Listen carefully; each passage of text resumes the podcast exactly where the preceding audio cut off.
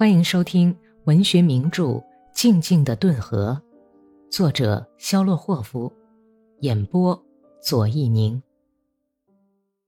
第三百三十五集，格里高利一行人默默的跑了约半俄里路。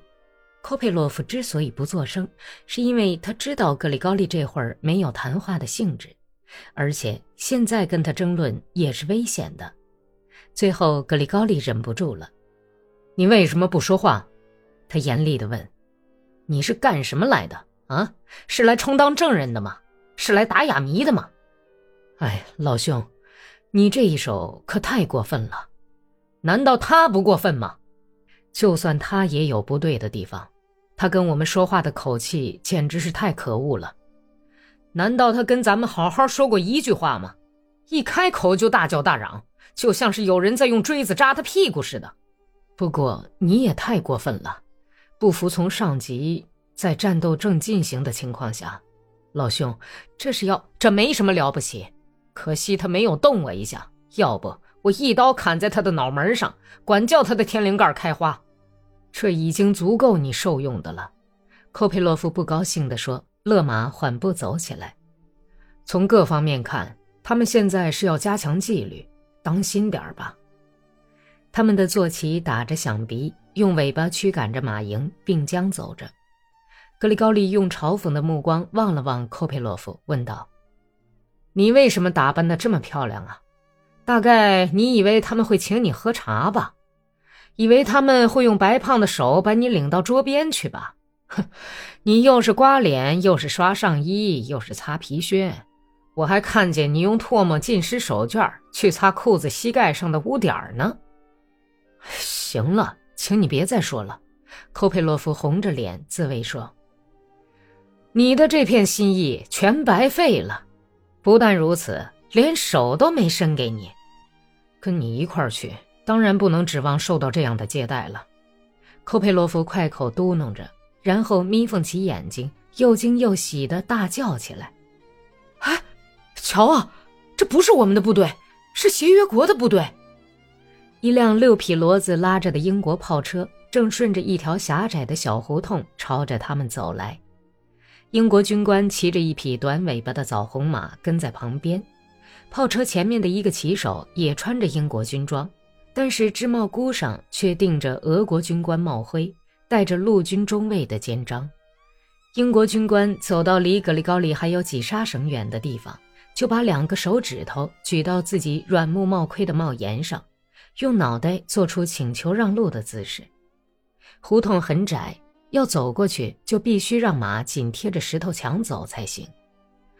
格里高利的脸腮上的小油子抖动起来，他咬紧牙关，直向英国军官冲去。英国军官惊奇地抬了抬眉毛，略微往旁边一让，他们困难地错了过去，而且只是在英国人把紧绷着皮裹腿的右腿翘起来。放在自己那匹洗刷的闪闪发光的两种克马身上，这才错了过去。一个炮手从外表看也是个俄国军官，恶狠狠地打量了格里高利一眼。大概您可以让一让路吧？难道在这种场合也要显显您的无知吗？你快过去吧，少废话，狗崽子！不然的话，我就给你个样子瞧瞧。格里高利小声地警告他说。那个军官在炮车前缘上站起来，转回身去叫喊：“先生们，捉住这个混蛋！”格里高利潇洒地摇晃着鞭子，缓步走过胡同。神色疲惫、满身尘土的炮手们，全是些没有胡子的青年军官，用敌视的目光打量着格里高利，但是没有一个人想动手捉他。六门炮的炮兵连在拐角处消失了。而科佩洛夫咬着嘴唇，催马来到格里高利近前。“你就胡闹吧，格里高利潘特莱耶维奇，简直像小孩子一样。”怎么，你也要来教训我了？格里高利反唇相讥。“我知道你恨费萨勒乌洛夫。”科佩洛夫耸了耸肩膀说，“但是这个英国人碍你什么事儿了？也许你不喜欢他的头盔吧？我不喜欢他在美德维吉河口附近出现。”他最好戴着头盔到别的地方去。两只狗咬架，第三只狗最好别参与，明白吗？明白了。原来你反对外国人干涉是吗？但是依我之见，当被人掐住喉咙的时候，谁来救命都应该高兴。哼，那你就高兴吧。如果我说了算的话，我连一只脚也不准他踏在我们的土地上。你看到红军里面有中国人吗？有，这又怎么了？这不是一个样吗？要知道，这也是外援呐。你这是胡说。中国人是自愿参加红军的，照你说，这些人是被迫到这儿来的了。格里高利一时找不出适当的话来回答，一声不响的走了半天，痛苦的思索着。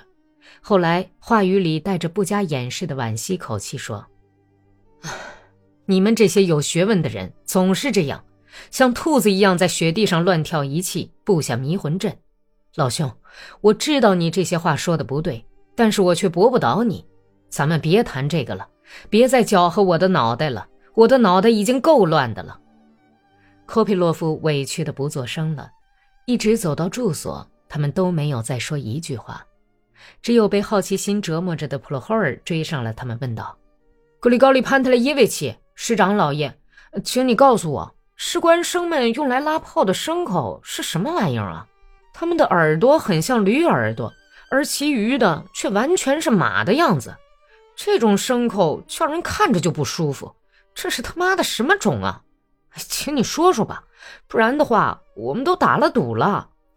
普罗霍尔跟着走了有五分钟，没有得到回答，就又落在后头了。等他跟其余的传令兵走齐的时候，他小声地说：“弟兄们，他们都一声不吭，看来他们也觉得非常奇怪。”一点也不知道这种怪物是打哪儿跑到这个世界上来的。您刚刚听到的是第七卷第十章。